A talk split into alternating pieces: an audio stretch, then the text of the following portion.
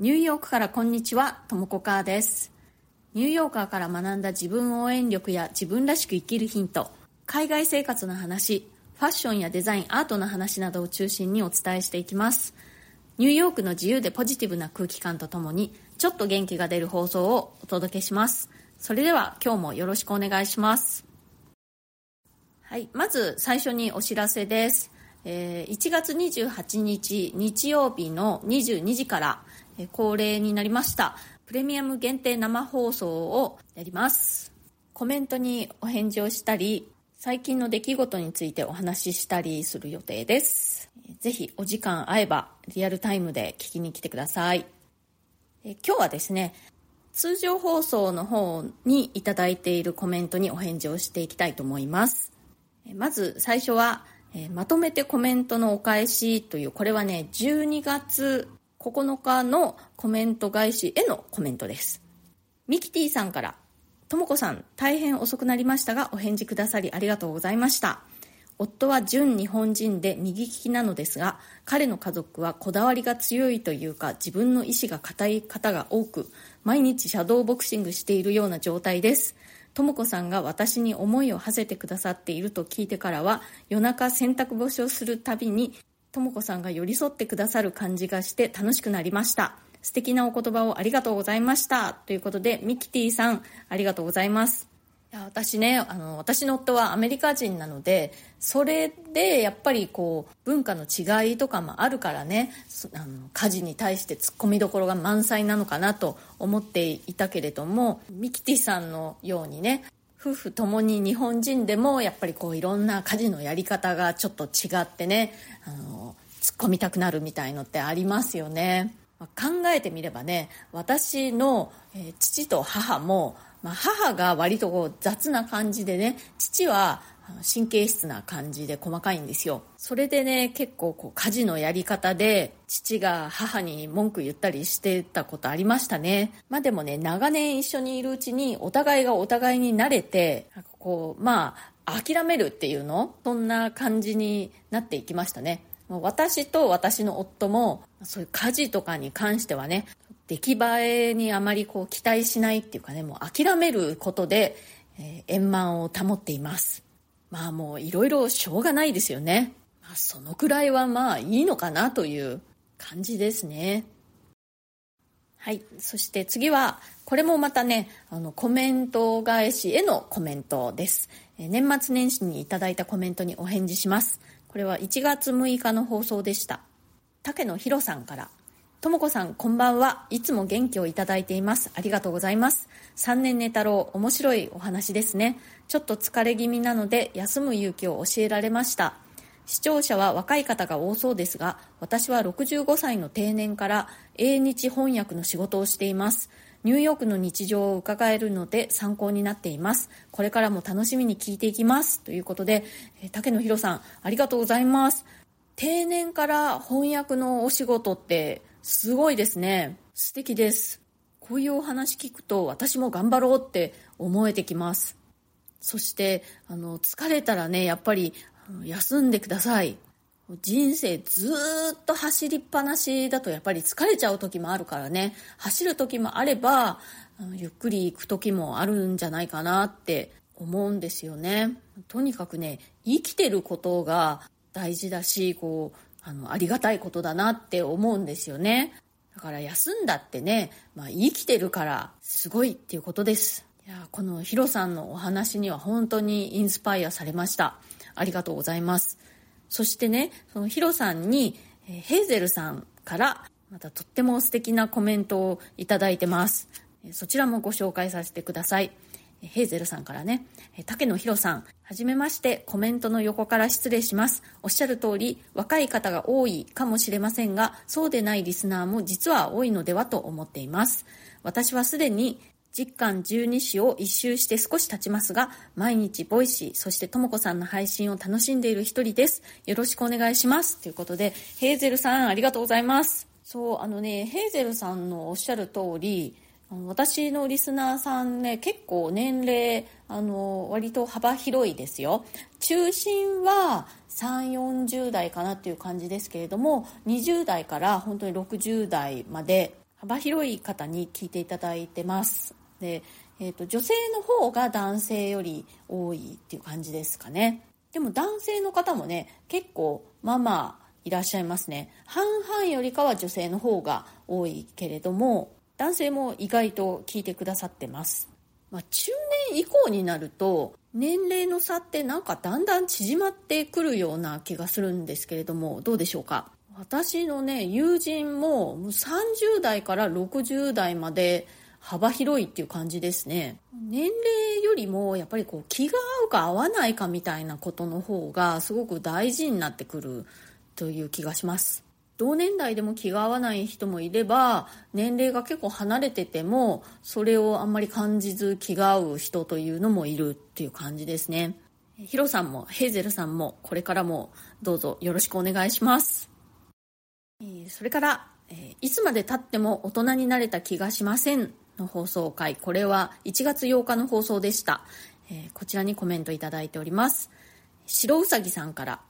ともこさん、今年もよろしくお願いします。私も死者誤入すると50歳のアラフィフになりましたが、子供の頃想像していた50歳には程遠いです。いやー、こんなことに気づくのに50年もかかっちゃったよと思うことがたくさんあります。昔、リリー・フランキーさんが大人っていうのは子供が作り上げた妄想とおっしゃっていましたが、本当その通りだなと思います。ともこさんの旦那様とのエピソードにほっこりしました。今年も暖かくて気づきのある配信を楽しみにしています。ということで、白うさぎさん、ありがとうございます。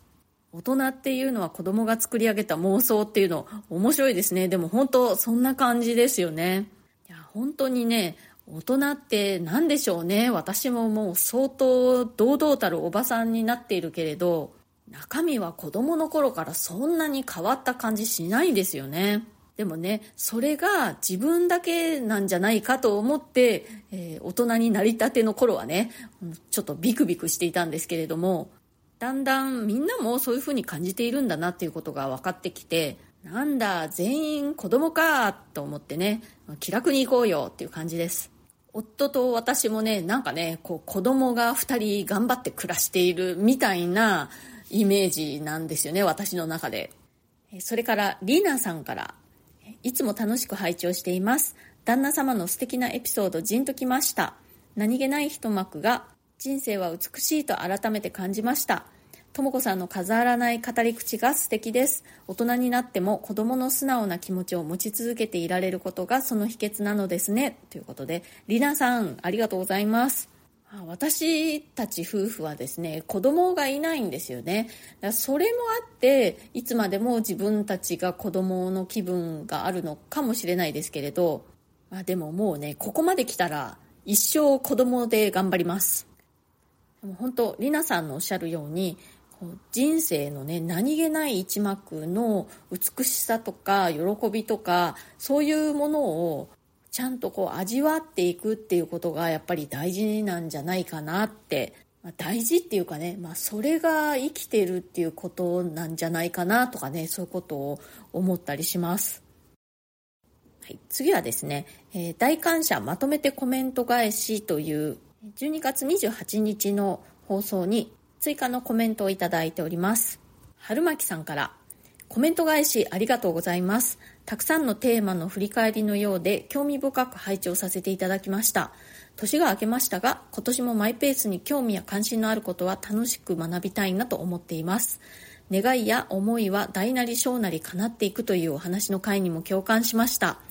ニューヨークも寒さ厳しい時期かと思いますが、今年もとも子さんにとり素晴らしい年でありますように、冬のニューヨークの楽しみ方やおすすめのホットドリンクなどありましたらお聞きしたいです。ということで、春巻さん、コメントありがとうございます。マイペースに興味や関心のあることは楽しく学びたいなと思ってらっしゃるということでね、これすごく大事ですよね。やっぱり自分の興味とか関心をちゃんと自分であの受け止めてあげるっていうのかな。そういうことができると、地に足がついた感じでこう自分らしく楽しく生きられるんじゃないかなって思います。えっ、ー、と、ニューヨークね、今週はまあ、そんなに寒くない感じですけどもね先週だっけ先々週だっけもう毎日が氷点下もう最高気温が氷点下の日が続いててすごく寒かったですね。まだまだニューヨークの冬は長いですよ。4月ぐらいでもまだまだ冬っぽい感じですよね。だいたいその頃になると毎年もうその冬の洋服にみんな飽き飽きしてくる感じですねなぜ冬が長いので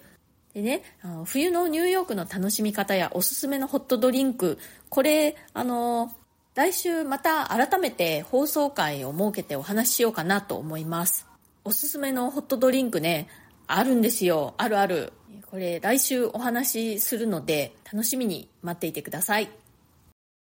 それからニューヨークのリモート派と出社派それぞれの主張。これは1月11日の放送でした。虎野智さんからコメントいただきました。ともこさん、こんにちは。私は出社派です。ともこさんもおっしゃってました。人と会わないことの寂しさが一番で、それ以外だと家だとゆっくりできすぎてしまって仕事が進まないということがあります。家が狭い、環境がオフィスの方が良いなど他にもたくさんあるのですが、リモートでやることのデメリットが私の場合は大きいですね。私の周りでは若い人の方が一人で仕事をしたがっていてなんだか寂しいなと思います。ということで、虎野友さんありがとうございます。そうか、友さん出社派。そう、あのね、私が会社員だった時も、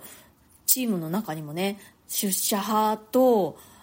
リモート派、はっきり分かれてましたね。それはね、あの年齢とか、その立場の上下とかに関係なくやっぱり個人の好みみたいなところがすごく大きかったように思います。私はねリモート派ですけれどもまあリモート中心でたまに出社みたいな感じがいいかなって感じですね。たまにっていうのは、まあ、週に1回とか2週間に1回とか、まあ、そのくらいでいいです。でも世の中ねだんだんやっぱり出社を促す動きが大きくなってきているので出社派の人には有利ですよね。なるべくねこう自分の希望の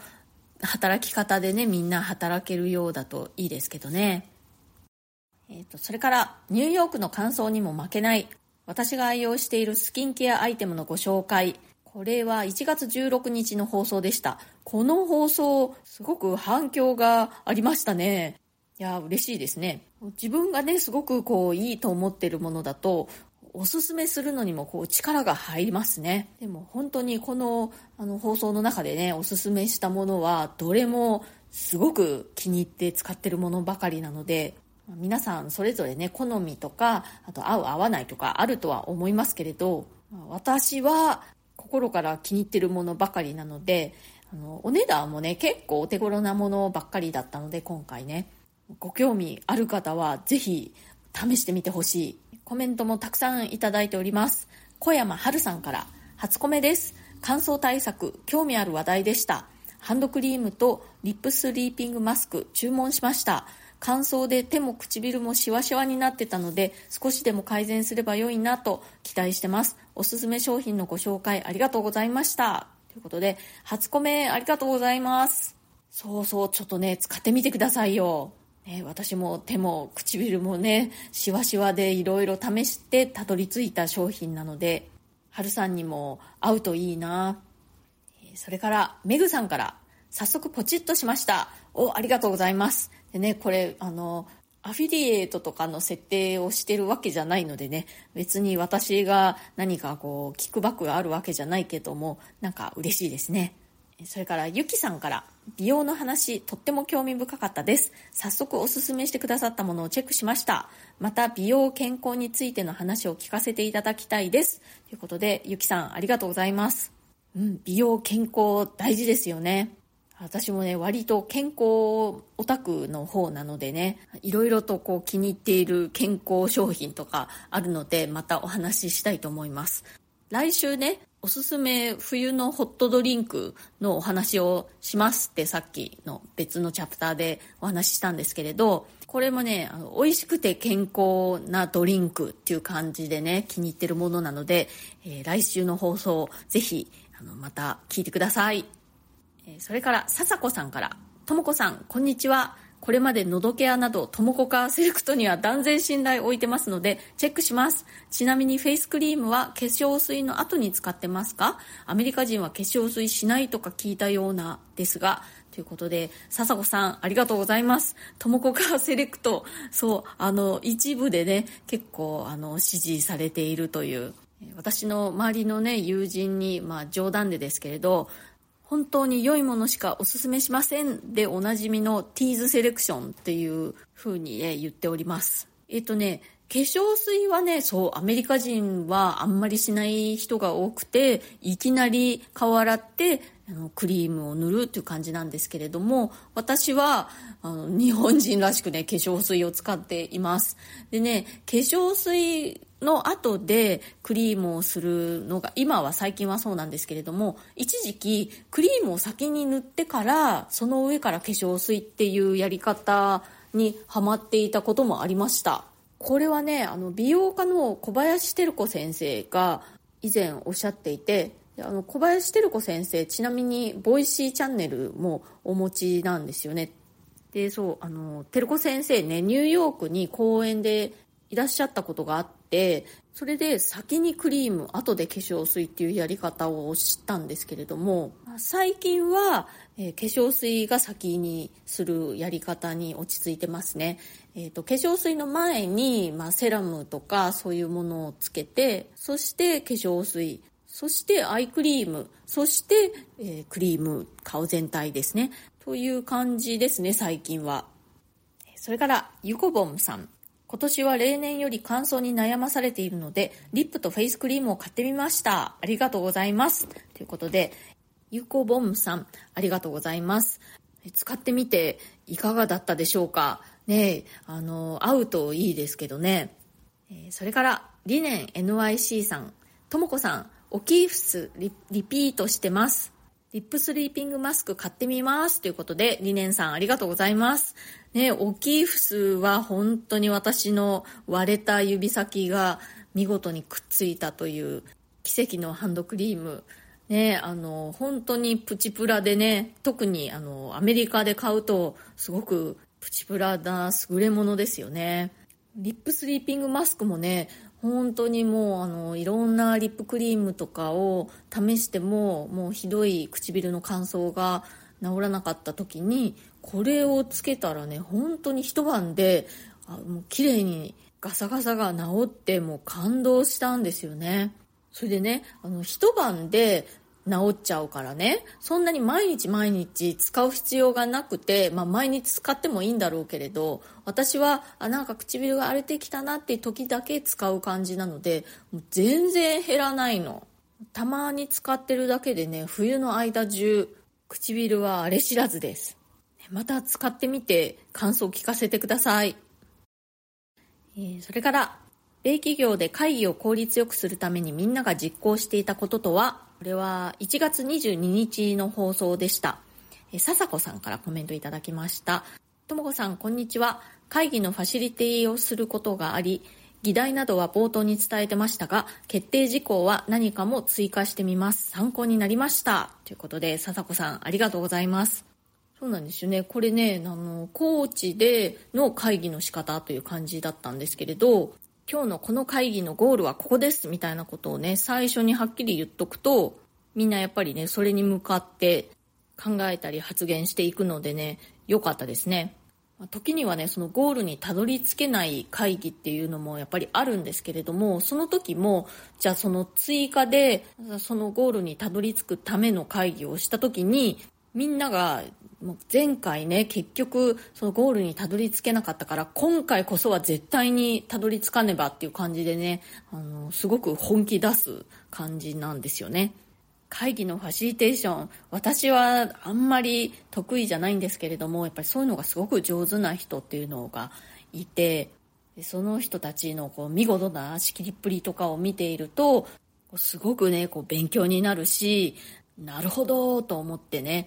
強く印象に残っています。それから、え生放送アーカイブ田中恵子さんと一緒に人生振り返りこれは12月22日の放送でした。こちらにも笹子さんからコメントいただきました。ともこさんこんにちは。ともこさんやけいこさんのお話を聞いてキャリアの話では消去法またできそうとか、えー、興味が湧いたものいい意味でそんな感じでいいんだということを新たに学びました。ともこさんの回で何度もこのワードを聞いて染みついたのでふと迷った時は思い出したいと思います。ということで、えー、笹子さんありがとうございます、えー、この放送は東京でね私が、えー、恵子さんにお会いしてえ一緒にご飯を食べた後でゲリラ生放送をしたんですよね。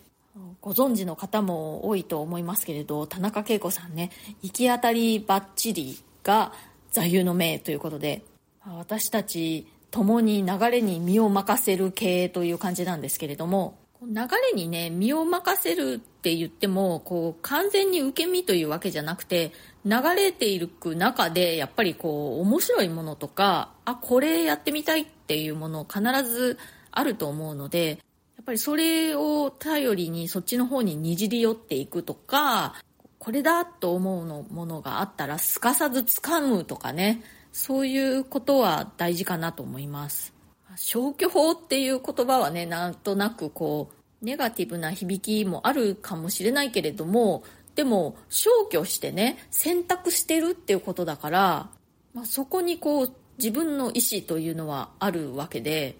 それでいいんじゃないかなって思うんですよね、まあ、世の中にはねすごい天才と言われる人たちがいてこの人はこれをやるために生まれてきたんだみたいなそういうケースもあるとは思うんですけれど、まあ、私を含めその他大勢は何かしら自分のできそうなことの中から選んでなんかやるっていう感じだと思うし、まあそれでいいと思うんですよね。それでもやっぱりそれぞれの人がその何かしらできそうなことっていうのがちょっとずつ違うと思うので、それでやっぱりみんな人の役に立つことができるし、世の中が成り立っていくんじゃないかなって思います。はい、今日は、えー、久しぶりにまとめてコメントのお返事をしました。今日の放送が気に入ってくださったら、チャンネルのフォローや SNS でのシェアなどしてくださると、それもとっても嬉しいです。コメントね、いつもとっても楽しみにしてますので、これからもぜひぜひよろしくお願いします。それでは今日はこの辺で終わりにしようと思います。最後まで聞いてくださってありがとうございました。皆さん、良い週末をお過ごしください。Have a nice weekend! えー、プレミアム生放送は1月28日日曜日の22時からです。それではまた次回、ともこかーでした。